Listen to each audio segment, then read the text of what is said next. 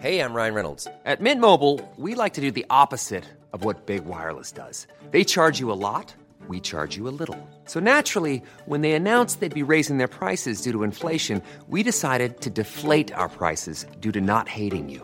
That's right. We're cutting the price of Mint Unlimited from $30 a month to just $15 a month. Give it a try at mintmobile.com slash switch. $45 upfront for three months plus taxes and fees. Promo rate for new customers for limited time. Unlimited more than 40 gigabytes per month. Slows. Full terms at mintmobile.com.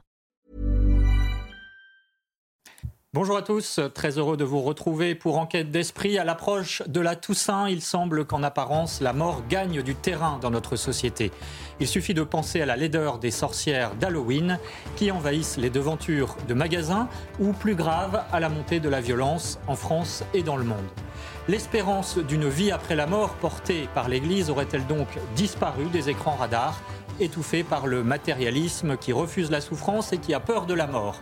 Et surtout, comment faire entendre à nouveau cette ferme assurance de l'Église primitive qui s'exclamait aux morts, où est ta victoire?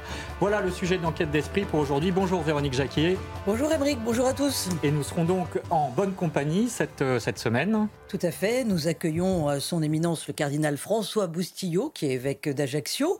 Bienvenue. Et puis euh, Don Paul Donizo, qui est recteur du sanctuaire de Montlujon dans l'Orne, un sanctuaire dédié aux âmes du purgatoire. Voilà, on en parlera bien sûr pour cette émission qui est en partenariat avec l'hebdomadaire France catholique. Tout de suite, les infos, Somaya Labidi.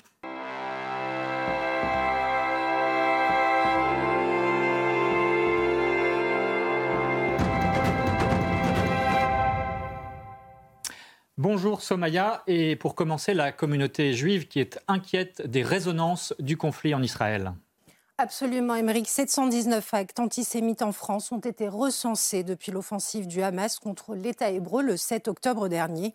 La communauté juive s'inquiète de plus en plus de cette importation du conflit en France. Le récit, Éloi de Rochebrune. Porte d'un couple de confession juive incendie avec de l'essence. Les actes antisémites se propagent désormais jusque sur le pas de la porte. Ce père de famille a donc décidé de prendre des précautions. On a rentré la mezouza, tu sais, l'espèce de petit parchemin qu'on met dehors, qui permet malheureusement d'identifier assez facilement les, maisons euh, où les habitants sont juifs. Donc ouais, on l'a rentré. Je déteste faire ça. J'ai vraiment l'impression de, de reculer euh, face à des monstres. Mais bah, quand on n'est pas à la maison toute la journée et puis quand on a une famille, bah, on n'a pas envie de leur faire prendre de risques, donc on rentre et on cache sa mezouza, effectivement. Malgré le renforcement de la sécurité dans les lieux communautaires juifs, le sentiment d'insécurité est permanent. Comme pour cette mère de famille que nous avons rencontrée, elle s'inquiète aussi pour ses enfants. Je vous ai dit, ils vont à l'école juive, je veux pas qu'ils aient la boule au ventre en allant à l'école. Je veux pas qu'ils me disent demain, je veux pas aller à l'école juive parce que j'ai plus de danger euh, que dans une école publique, ce qui n'est pas forcément le cas. Les lieux, la synagogue, en cas de fête, si j'ai un événement, que ce soit un mariage ou une bar je vais y aller. Hein. Je vais y aller, mais c'est vrai qu'on n'est pas tranquille en fait. On n'est pas, on pas rassuré. On ne dit pas, on n'est pas à l'abri d'un attentat, d'un acte terroriste, etc. Depuis le 7 octobre, 389 personnes ont été interpellées pour des actes antisémites, selon le ministère de l'Intérieur. Vendredi, le pape François a présidé une adoration eucharistique à l'occasion de la journée de prière et de jeûne pour la paix en Terre Sainte. Au Saint-Sépulcre de Jérusalem, chaque jour, les frères franciscains organisent une prière pour la paix. Éloi Rochebrune. Tous les jours depuis le XIVe siècle, ces moines franciscains se recueillent à côté du tombeau du Christ. Depuis les événements du 7 octobre, les frères prient pour la paix.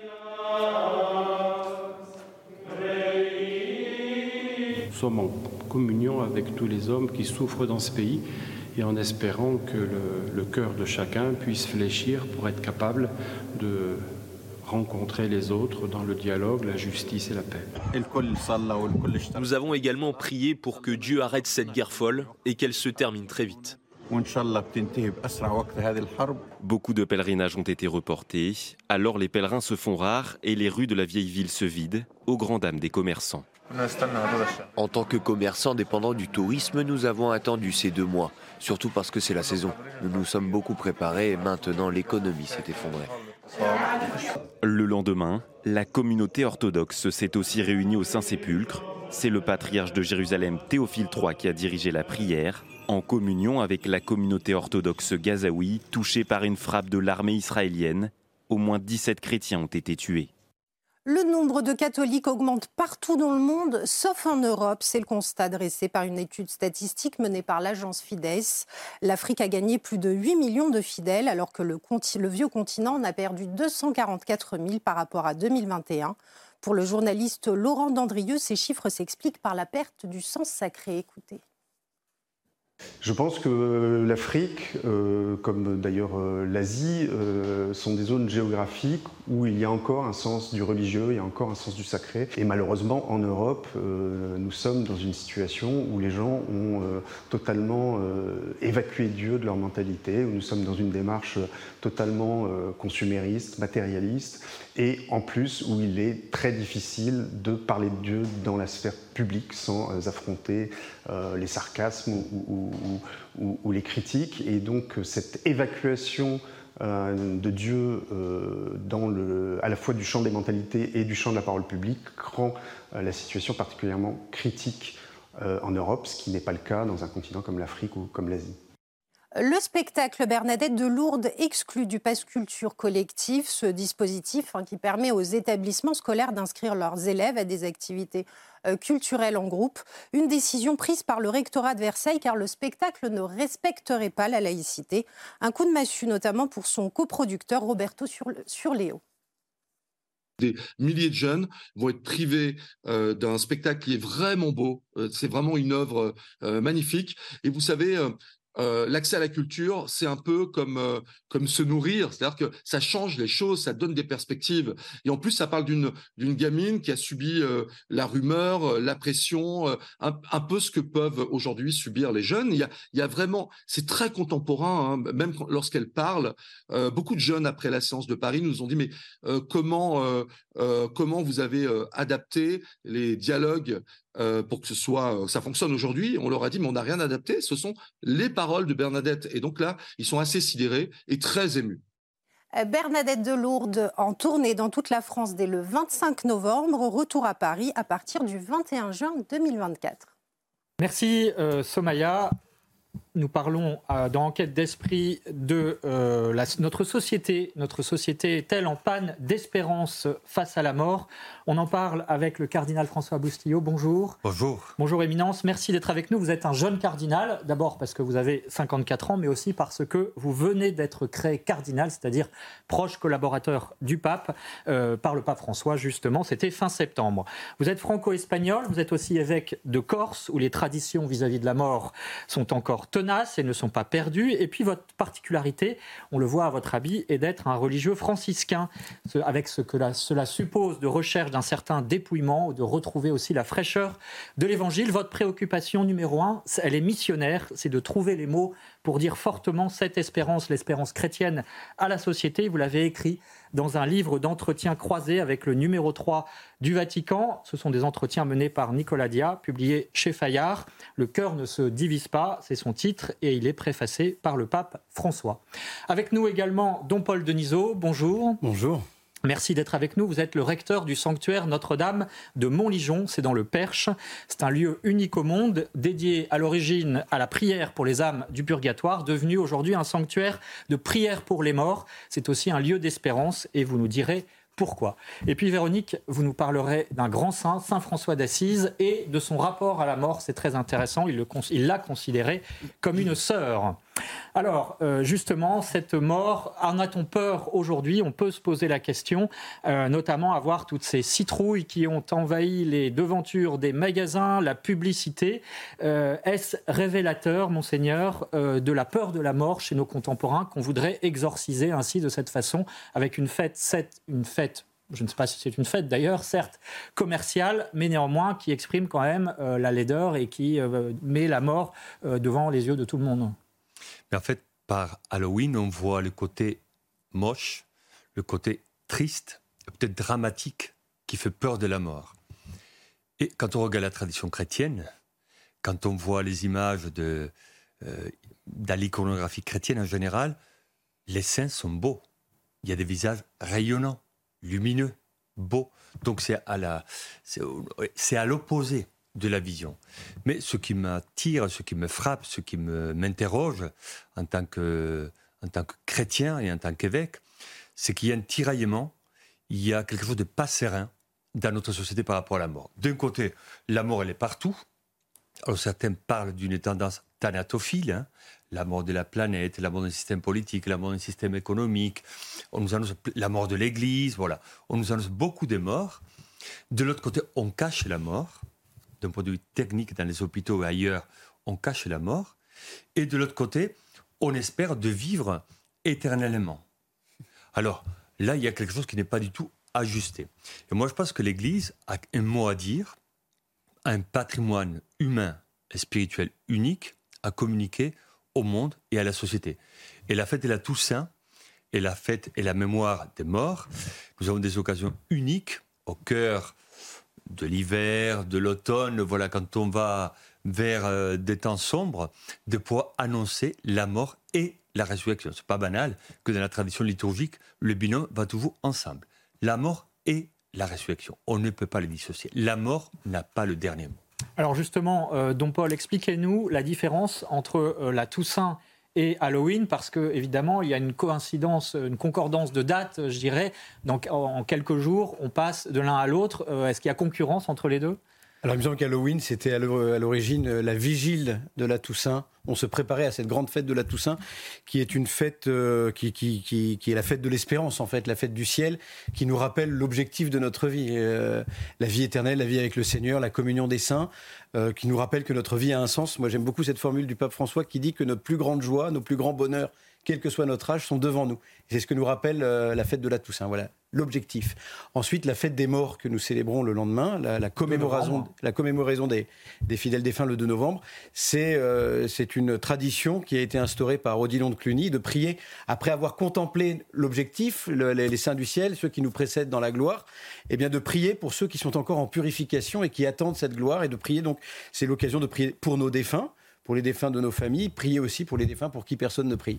Véronique Oui, mais ça veut dire, la fête de la Toussaint, ça veut dire qu'on est tous appelés à la sainteté et que l'on se réjouit le jour de la Toussaint de tous ceux qui sont déjà auprès de Dieu, qui ont cette vie en Dieu. Il faut peut-être faire un petit distinguo avec le purgatoire, parce que vous avez parlé de purification. Oui. Alors là, on est un peu perdu. Alors il y a l'objectif qui est le ciel, et il y a une, il y a, il y a le, il y a une, il y a une épreuve de rattrapage pour ceux qui, euh, voilà, pour ceux qui sont morts avec le cœur grand ouvert. Eh bien, le cœur ouvert, un cœur qui aime, eh bien le ciel, c'est une, c'est ce que dit sainte Thérèse de l'Enfant Jésus. Je ne meurs pas, j'entre dans la vie. C'est une espèce de de, euh, de, de, conséquence logique de, sa manière d'avoir vécu. Il y a aussi ceux qui se sont malheureusement fermés, que dit le pape Benoît XVI dans, dans Spécial Vie, qui sont fermés à l'amour, et on en a des, des, exemples dans l'histoire des hommes, ça c'est l'enfer. Et puis il y a euh, l'antichambre du, du, ciel, c'est-à-dire il il y a du bien, et en même temps il y a des traces un peu, des addictions, le péché est toujours une addiction, euh, l'envie, la jalousie, la colère, des pardons qui n'ont pas été donnés. Et il y a cette espèce d'épreuve de rattrapage qu'on appelle le purgatoire, qui est une bonne nouvelle, le temps de la miséricorde et de la justice de Dieu, qui permet justement de se préparer à cette, euh, à cette vie éternelle. Et donc euh, là, les prières des vivants ont du poids. Justement, on en reparlera bien sûr, puisque au sanctuaire de Montligeon, hein, c'est une de vos spécialités, peut-être votre spécialité première. Alors, je voudrais qu'on revienne quand même à ce rapport des Français à la mort euh, sur, laquelle, sur lequel je vais vous demander de réagir, puisque vous voyez ce sondage euh, qui s'affiche sur vos écrans, hein, c'est un sondage IFOP de septembre dernier. Euh, les Français, la mort, 31% euh, des Français croient en la résurrection, 32% euh, croient en la réincarnation, donc on voit que la réincarnation euh, gagne du terrain. Et puis, deuxième partie de ce sondage, peut-être aussi intéressante, 41% des jeunes des moins de 35 ans aujourd'hui croient en une vie après la mort, c'est plus que leurs aînés. 27% hein, des 35 ans et plus. Monseigneur, est-ce que ce sondage, notamment, montre que les chrétiens ne parlent pas assez fort de leur foi en la résurrection et qu'il faut l'enseigner à nouveau frais davantage, et notamment ce qu'on appelle les fins dernières. Il y a un terrain vide devant nous. On ne parle pas de l'amour, on ne parle pas de la mort, on ne parle pas de la vie éternelle. Alors parfois il est difficile hein, de que tu parles de la vie, de l'amour, de l'incarnation, réincarnation, résurrection. Il y a un cocktail de mélange théologique et spirituel assez curieux. Mais je crois qu'il est important, justement, avec les sondages, on voit des personnes qui se posent des questions. La mort et après Est-ce qu'on va finir dans un trou? Est-ce que tout est fini? Et mon père, ma mère, les personnes que j'ai aimées, tout est fini?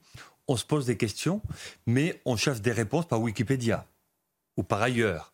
Ça pas très loin. Je pense qu'on a besoin de rencontrer des témoins qui vont nous dire on est destiné à vivre éternellement.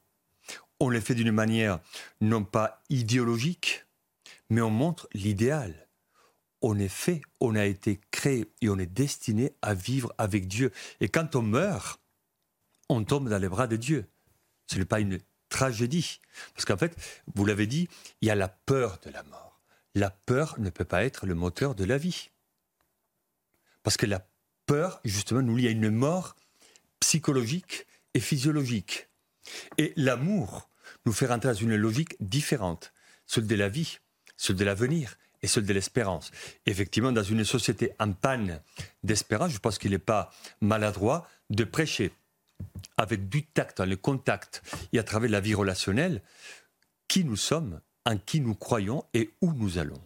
Un dernier mot avant la pub, euh, dont Paul Denisot. Euh, est-ce que finalement, il y a euh, au, sein de chacun un désir d'immortalité qui s'exprime à travers ses peurs, mais euh, qui demeure malgré tout. Ce qui est très intéressant, c'est qu'il y a quelque chose qui résiste dans l'homme sécularisé de notre société on dit la vie, rien que la vie, pas de grandes espérances. Et pourtant, on résiste face à la mort. On essaye de trouver. Alors, il y a des rituels. Euh, euh, l'homme contemporain a des rituels laïques. on a des croyances. La croyance en la réincarnation. Je veux encore vivre. Alors, la réincarnation, pour nous chrétiens, c'est une impasse. D'abord parce que ça vient ça vient de sagesse orientale, qui, pour lesquelles c'est une malédiction, pas pour le, pas pour le, pas pour le, français, pour qui c'est une deuxième chance. Et puis, euh, ce qui est dommage dans la réincarnation, c'est que les liens finalement disparaissent. On efface toute notre vie et tout, tout, l'amour que nous avons eu pour telle ou telle personne s'arrête. Alors que nous, nous croyons, comme disait euh, Monseigneur Boustillot, à justement euh, à la permanence de lien, à que ce lien reste après la mort. Et ça, c'est une belle nouvelle. Ça, c'est une grande nouvelle. Euh, et, mais, ce qui est très intéressant, c'est que nos contemporains ne peuvent pas se résoudre à la mort. Aujourd'hui, j'ai encore des, gens qui sont loin de la foi qui me disent Mon grand-père est une étoile, mais ma, grand-mère, parce que la grand-mère a une place particulière, veille sur moi. Donc en fait, d'un côté, on ne croit pas à la vie éternelle, où on dit Je n'y crois pas, on le dit, et d'un autre côté, on ne peut pas s'y résoudre. C'est passionnant. Alors justement, on va voir comment, euh, quelle parole d'espérance peut porter l'Église. Monseigneur, vous écrivez dans votre livre, il faut donner foi en la vie, en la vie éternelle. Bien sûr, on en parle tout de suite après la pub, et donc vous restez avec nous. De retour dans Enquête d'esprit, aux morts, où est ta victoire? Comment faire retentir à nouveau ce cri des premiers chrétiens? Et face à la mort, y a-t-il un, antidote chrétien. On en parle avec le cardinal François Boustillot. Il est évêque de Corse et auteur de Le cœur ne se divise pas, publié chez Fayard. Nous sommes également avec Don Paul Denisot, qui est le recteur du sanctuaire Notre-Dame de Montligeon, un sanctuaire de prière pour nos défunts à l'approche, bien sûr, de la Toussaint. Pour commencer et pour essayer de comprendre finalement comment on peut mieux accompagner la mort, eh bien, je vous propose de nous rendre en Corse, justement, auprès de Christian Andréani. Il est prieur de la confrérie San Martino à Patrimonio et euh, il nous explique justement quel est le rôle des confréries en Corse pour mieux accompagner la, mort. Alors, d'abord, c'est une période festive. Euh, ad mortem festinemus. Donc, on fête, on fête les morts parce qu'en fait, les morts euh, en Corse, comme ailleurs, mais en Corse particulièrement, eh bien, sont très liés au cycle de la vie. Donc on les honore, on honore leur mémoire, on partage même de la nourriture avec eux symboliquement entre, dans la nuit entre le 1er et le 2 novembre. Euh, on confectionne aussi, euh, comme ça se fait aujourd'hui, c'est une tradition qui a repris à Saint-Florent, Agulana di Imorti, donc c'est une couronne qui est faite avec des châtaignes et une pomme au milieu. Euh, on allait visiter les cimetières en, croquant des châtaignes. Et donc ce lien, euh, il, est extrêmement fort. Euh, la mémoire, un lien mémoriel bien sûr, mais un lien aussi intergénérationnel parce qu'on réapprend l'histoire et puis en visitant bien sûr les cimetières que l'on va orner de fleurs, de bougies. Le chrysanthème n'est pas une fleur de mort, c'est une fleur de joie, hein, c'est une fleur très ancienne. la lumière aussi, on allume des bougies donc, euh, euh, en fait, dans la nuit du 1er au 2, novembre, les cimetières sont vraiment très éclairés. Hein. Donc, c'est un retour à ce cycle euh, de la lumière qui est extrêmement intéressant parce que derrière la mort, eh bien, il y a la résurrection, bien sûr. Alors, Monseigneur Boustillot, je le rappelle, hein, vous êtes évêque d'Ajaccio. Est-ce qu'on a besoin, comme on l'a entendu, de rituels, de traditions pour rendre la mort plus acceptable? Parce que, soyons clairs, la mort reste un scandale. La mort reste toujours la mort. Donc euh, depuis toujours, l'être humain a essayé de réfléchir et de trouver une solution au problème de la mort. à travers la philosophie, la théologie, la médecine, les sciences. Bon, la mort est après. L'Église donne une réponse. Je pense qu'on a besoin des rites. Vous posez la question, on a besoin des rites. Quelque part, il y a un saut qualitatif. On passe de l'animalité à l'humanité quand on est capable de rites, quand on est capable de mémoire, quand on est capable de dire voilà, tout n'est pas fini. Et on fait mémoire de quelqu'un. Et en fait, à travers les rites, l'Église catholique, dans sa sagesse liturgique, elle a un regard vers le passé. Donc, on fait mémoire de quelqu'un. On porte dans la mémoire quelqu'un que nous avons connu, que nous avons aimé. Tout n'est pas fini. Mais on ne s'arrête pas au passé. Il était, il a fait, certes, on va le dire quand on fait des célébrations, mais après, on se tourne vers l'avenir. Où est-ce qu'il va? Il va vers Dieu, il nous attend et il va nous soutenir parce que l'amour, par nature, ne meurt pas. Donc, au nom de l'amour qu'on a vécu, qu'on a créé de tous ces liens, mais c'était personne, mon père, ma mère ou quelqu'un de proche, il va veiller sur moi, il va prier pour moi. Donc, c'est une bonne nouvelle d'espérance. Est-ce que de ce point de vue, la Corse, hein, où les, traditions justement, notamment chrétiennes, restent très fortes, est une forme de laboratoire euh, pour euh, l'ensemble du continent, euh, justement dans cette absence d'hostilité idéologique au christianisme? Je pense qu'en Corse, il y a ce lien assez particulier avec la mort. Ici, sur le continent, comme on dit, on a évacué la mort. Elle fait peur. Donc par le côté technique, médical, etc., on cache la mort. Parce que c'est moche. Mais en Corse, il y a ce lien traditionnel, humain, avec la mort. Donc, on accompagnait les familles en deuil, on participait tous dans le village à un enterrement, les confrères chantent, donc il y a ce lien humain, chrétien, à la mort, qui ne fait pas peur. Et je crois qu'il faut récupérer cette dimension euh, du deuil, de l'accompagnement avec la mort. Véronique euh, c'est compliqué effectivement sur le continent parce qu'on trouve de moins en moins de prêtres pour célébrer des funérailles. Euh, qu'est-ce que vous dites à, des personnes qui ont besoin d'être consolées parce qu'elles n'ont pas cet accompagnement alors qu'elles le voudraient? Est-ce que la présence d'un prêtre est nécessaire? Voilà. Euh, pourquoi, en tout cas, pourquoi, sans doute, la présence d'un prêtre est-elle nécessaire? Alors je pense qu'elle est, elle est le signe de la foi de l'Église et de l'espérance de l'Église et de la prière de l'Église mais pour moi, elle n'est pas forcément nécessaire. Enfin, dans le meilleur des cas, quand on en a un, tant mieux. Hein. Mais et, d'abord pour l'accompagnement du moment de la mort, pour les pardons, pour le, sacrement de, des malades, pour l'extrême onction. Je pense que c'est, moi, j'espère en avoir un à mon chevet quand je mourrai. Mais euh, c'est aussi toute la communauté en Corse, il me semble. Enfin, j'ai un peu visité, mais il y a des veillées funéraires qu'on a oubliées en, Occident, euh, enfin sur le continent, euh, en Afrique. Nous, dans les fraternités, ils ont l'habitude régulièrement d'aller visiter les familles, de prier le chapelet. Donc les fraternités, ce sont des petits groupes que vous avez créés à partir du sanctuaire de Montlégion. De qui sont un peu présentes, qui sont présentes partout dans le monde, et c'est notamment dans l'accompagnement des familles en deuil, de la prière avec elles, donc il y a la question de la veillée, de euh, d'organiser euh, le chapelet, de venir consoler euh, les, personnes en deuil, de venir les visiter, d'aller visiter les cimetières, même visiter les tombes de, des personnes qu'on ne connaît pas forcément. je pense que ça fait pas, enfin ça tout le monde peut le faire. Mais est-ce que c'est une manière d'apprivoiser, d'une certaine manière, de domestiquer la mort, hein, qui, nous fait peur, qu'on soit chrétien ou pas Et, et est-ce que finalement un chrétien doit pouvoir regarder la mort en face? Alors, la mort fait partie de la vie. Donc il faut assumer notre finitude. Mais l'assumer d'une manière spirituelle et humaine, sans peur. Alors humainement, moi je peux comprendre que la, mort, en fait, la mort, est-ce que la mort fait peur? Je ne sais pas. Ce qui fait peur, à mon avis, je, je, pose toujours des questions parce que je crois, euh, dans mon expérience pastorale, que ce qui fait peur, c'est l'avant, surtout s'il y a la souffrance, et peut-être l'après. Est-ce qu'il y a un Dieu Est-ce qu'il y a un paradis Ou est-ce qu'on va vers le vide et le néant mm. Donc il y a tout un questionnement plutôt intellectuel et plutôt spirituel par rapport à la mort. L'acte de mourir en soi, il me semble assez simple. C'est fini, c'est fini. voilà, la vie biologique arrive à la fin. Mais ce qu'il faut travailler, d'après moi, d'un point de vue pastoral spirituel, c'est l'avant et l'après. Qu'est-ce qu'on appelle une bonne mort? Parce que dans le temps, dans l'Église, justement, en prenant comme exemple Saint Joseph, on parlait d'avoir une bonne mort. On dit que c'est le patron de la bonne mort. Ça veut dire quoi? Mourir avec une bonne mort? C'est mourir dans la paix, parce que finalement, on est, on est accompagné. Moi, je trouve magnifique d'un point de vue chrétien de ne pas être insensible à quelqu'un qui est en train de vivre le passage. Le pire, mais la peur ancestrale de l'homme, c'est la peur de l'abandon. Vous imaginez arriver à la mort donc un moment euh, radical, être seul, ne pas se sentir aimé et accompagné par les autres. Quand on est accompagné, comme on le fait en Corse, par la famille, par les proches, parce qu'il peut y avoir un accompagnement technique, médical, ok, il le faut, mais un accompagnement spirituel, humain, on est là à côté de toi. Quand j'étais étudiant et quand nous étions étudiants, on nous disait, vous arrivez à la fin, vous donnez le sacrement des malades, touchez, parlez.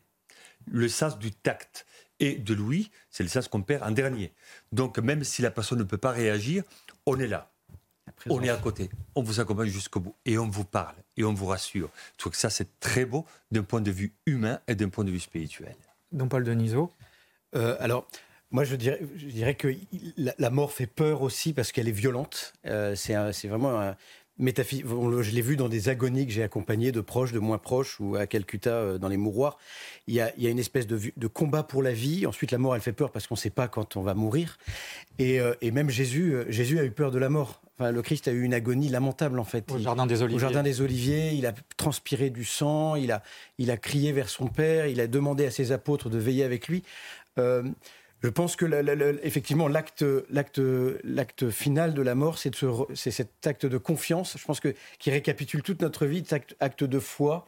Et effectivement, pour le poser, ben, je pense qu'on a besoin d'être accompagné, de sentir une présence et euh, peut-être aussi d'être rassuré en fait, euh, peut-être porté dans la foi des autres. Moi, je me souviens d'un ami prêtre qui qui est mort en, disant son chapelet très fort et on était avec une religieuse, on lui tenait la main et c'était une espèce de combat et en fait le fait de prier avec lui le chapelet, on suppléait parfois à cette espèce de c'est quand même euh, c'est pas anodin de mourir. Je vous propose à présent de nous rendre euh, justement au sanctuaire de Montligeon, dont vous êtes le recteur, euh, dont Paul Denisot. c'est dans le Perche. Et justement, c'est un lieu de consolation, d'espérance, où l'on prie en permanence pour les âmes de nos défunts. Regardez. À Notre-Dame de Montligeon, lors de la messe, on prie pour les âmes des défunts, dont Axel nous rappelle le sens de cette intention. L'Église nous demande de prier pour ces âmes-là, pour que leur purification soit écourtée et pour qu'elles arrivent plus vite auprès de Dieu. On peut aussi leur demander des grâces, c'est ce que faisait l'abbé Buguet, euh, qui a fondé le sanctuaire de Montligeon. C'est ce que faisait aussi le curé d'Ars. Dans la tradition catholique, Dieu donne une âme à l'homme lors de la création, une âme qui est immortelle. C'est d'abord le principe de vie euh, ce par quoi nous existons. Donc c'est ce souffle en quelque sorte. C'est vrai que dans la Bible, on nous dit par exemple que pour créer Adam et Ève, Jésus a, pris de la terre et a soufflé dessus, a insufflé son esprit, et Adam et Ève sont devenus des êtres vivants. Après la mort, elle est jugée par Dieu. Outre la possibilité de l'enfer, commence alors une étape de purification que l'on appelle le purgatoire. Le purgatoire, c'est un état dans lequel l'âme euh, est purifiée de ses péchés. Euh, Saint Paul parle du feu dans la première lettre aux Corinthiens, Saint Paul nous dit que certaines personnes qui ont œuvré pour Dieu, mais sans y mettre tout leur cœur, eh bien, seront sauvées, mais comme à travers le feu. Donc il y a une notion de purification qui est douloureuse, même si l'âme est totalement tournée vers Dieu. Une attente représentée sur cette statue au-dessus du tabernacle.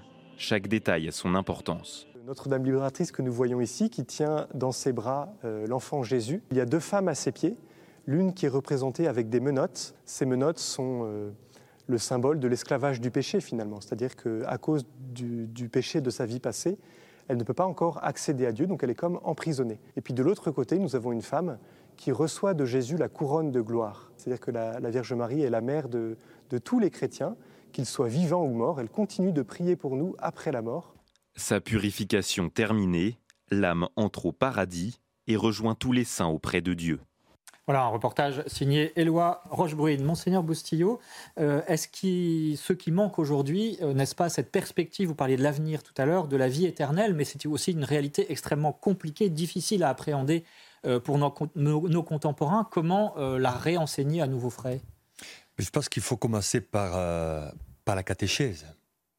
Nous vivons quand même dans une période dans notre société occidentale où il y a beaucoup d'ignorance par rapport à tout ce qui est religieux. Je le dis souvent, beaucoup de jeunes aujourd'hui, ils sont vierges d'un point de vue religieux. Et comme je disais tout à l'heure, on ne trouve pas tout euh, par Internet. Donc il y a des questions délicates, difficiles, douloureuses, et pour certains angoissantes, comme la mort. Et tu te dis, et mon père? Moi je me rappelle que j'ai baptisé quelqu'un, j'ai accompagné quelqu'un vers le baptême, il a demandé le baptême parce que son père est mort.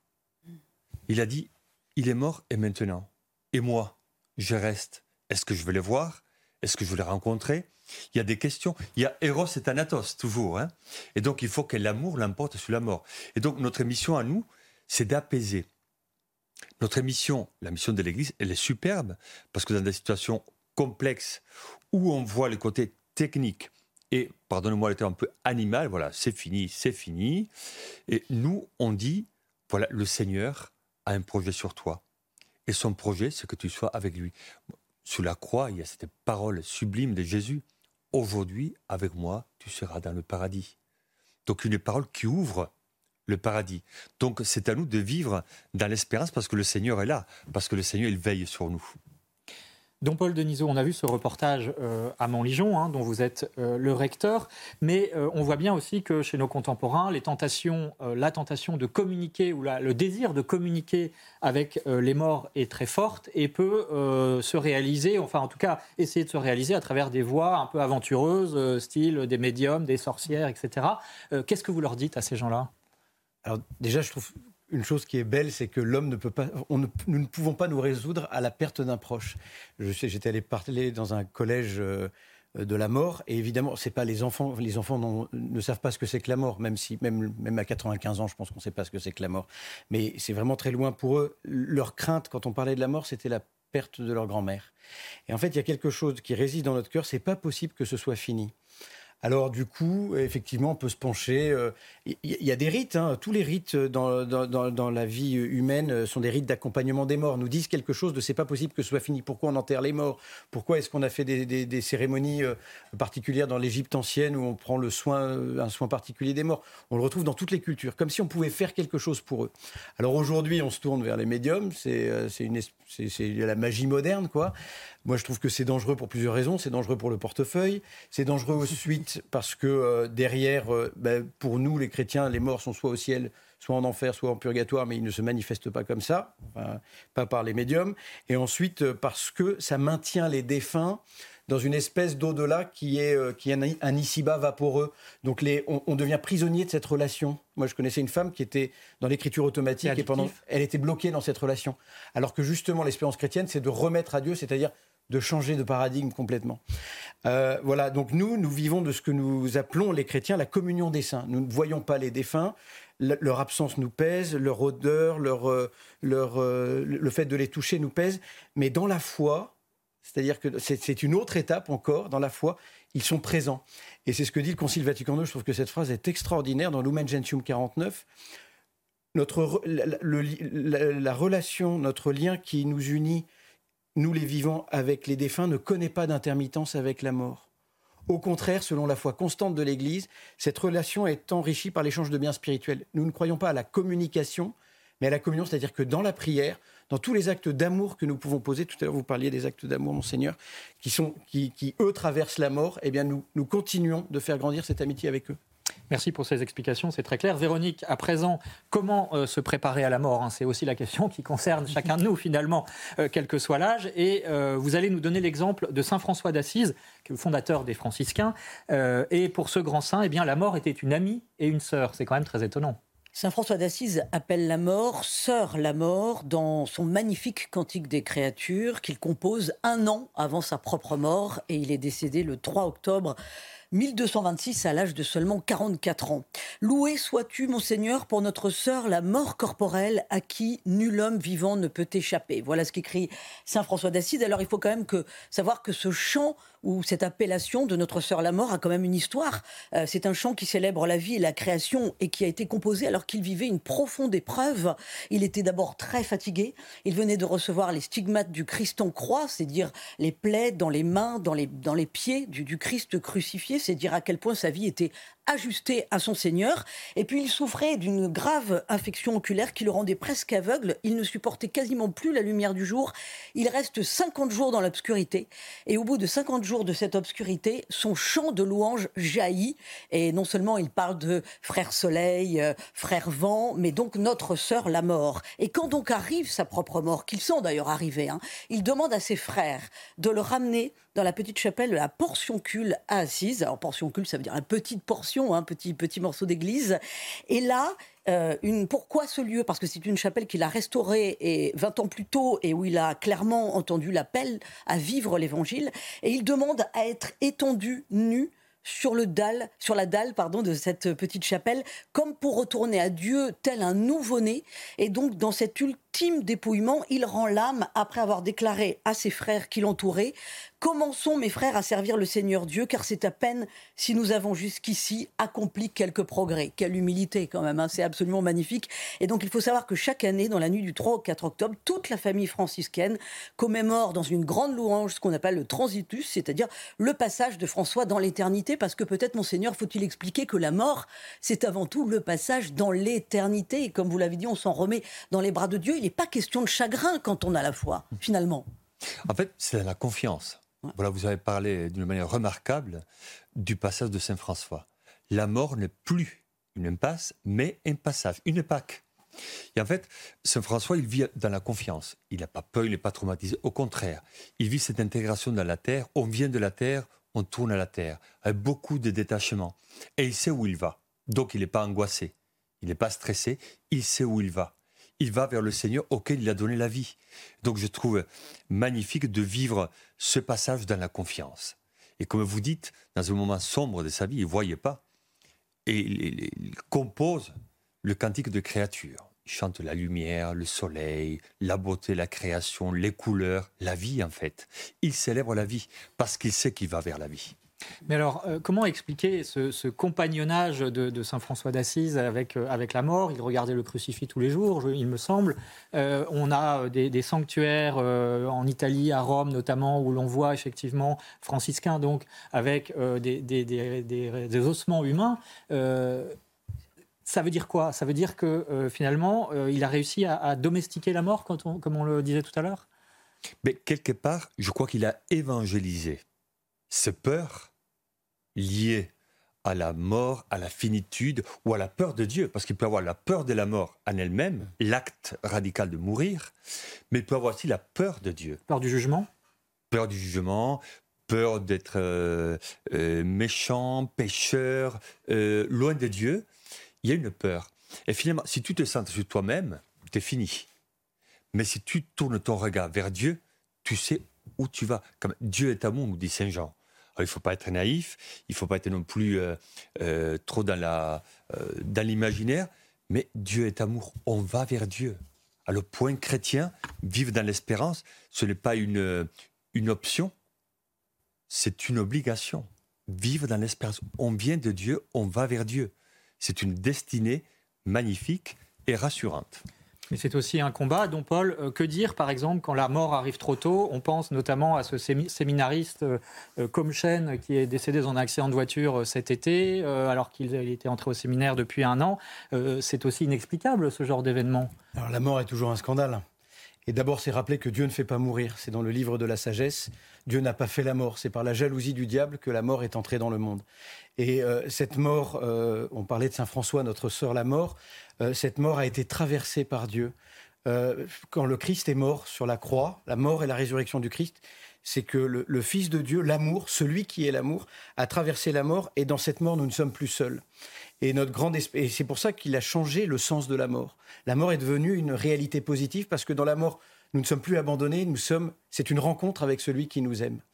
Euh, c'est Sainte Thérèse de l'Enfant Jésus qui avait, qui avait quelques angoisses avant sa mort et qui exprimait à la toute fin, euh, ayant traversé ces angoisses, ce n'est pas la mort qui viendra me chercher, c'est le bon Dieu.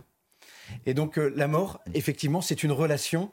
Si on est seul, si, on a, si, on est enfermé dans la peur, si on est seul, c'est terrible. Si, euh, si, si, la mort est une relation, eh bien c'est une espérance. Une espérance aussi pour les endeuillés. On accueille beaucoup de personnes qui, vivent des deuils terribles, la mort d'un enfant. Eh bien nous, nous ne laissons pas nos, défunts, ce qui veut dire ceux qui ont accompli leur, leur pèlerinage, ça veut nous ne parlons pas des morts, nous parlons des défunts, ceux qui ont accompli leur pèlerinage. Nous ne les laissons pas dans la mort, nous les remettons à quelqu'un, à celui qui est la vie, le Père. Et euh, nous avons un cadeau extraordinaire qui est la Vierge Marie. Nous pouvons les remettre à une mère qui sait ce que c'est que la mort, qui sait ce que c'est que le deuil, la souffrance. Et qui, Qui et était au pied de la croix. et qui était au pied de la croix. Alors je voudrais qu'on on revienne aussi euh, à l'actualité, hein, parce que vous le savez, euh, eh bien, une loi euh, de- sur la fin de vie euh, qui autoriserait le suicide assisté est en préparation. Elle devrait être présentée avant Noël. Et là-dessus, le pape François, lorsqu'il est venu à Marseille, s'est exprimé extrêmement fortement en disant notamment on ne joue pas avec la vie, parlant aussi d'une perspective faussée de euh, la dignité humaine. Est-ce que c'est ce manque d'espérance euh, en la vie après la mort qui explique aussi euh, ce genre de, loi qui fait partie de ce qu'on appelle une culture de mort, monseigneur? Il y a un manque d'espérance. Et à mon avis, il y a un manque grave d'intériorité, de spiritualité. Et alors, à la fin, face à la mort, ou face à la peur, ou face à la douleur, on donne des solutions techniques. Elles passent par la législation. Donc c'est froid, c'est technique. On, s'éloigne de l'humain. Et moi, je pense que le danger, il est là. Nous vivons dans une société, je le disais tout à l'heure, assez mortifère. Pourquoi continuer à proposer des logiques de mort? Comme nous sommes pour la vie, pour la continuité, pour l'espérance. Si nos législations, si nos politiques, si certaines associations proposent la mort, c'est qu'il y a un problème. Ce que nous vivons dans un problème de valeur, d'espérance. Il y a un vide existentiel. Et alors, il y a un problème. Quelle est la solution la plus rapide? Ben, La personne souffre, elle crie, alors on va lui donner ce qu'elle veut.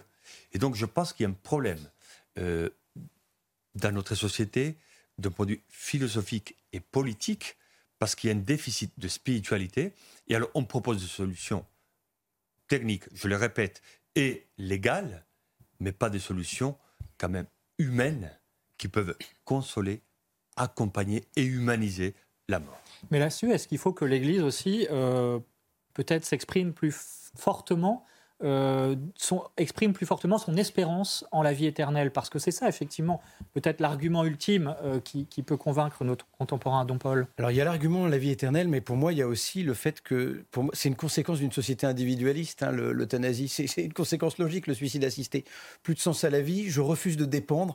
Donc forcément, à partir du moment où je vais dépendre des autres, ou je vais, je veux mourir.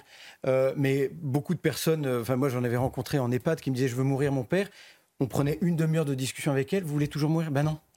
Et en fait, la grande question, je pense, la, vraie question, c'est le, ben, euh, d'accepter une forme de dépendance. On dépend tous les uns des autres. Euh, euh, moi, je, dépendais de mes parents quand je suis né, et je pense que c'est logique qu'à un moment, mes parents dépendront de mes frères et sœurs et moi. Enfin, voilà, on dépend tous.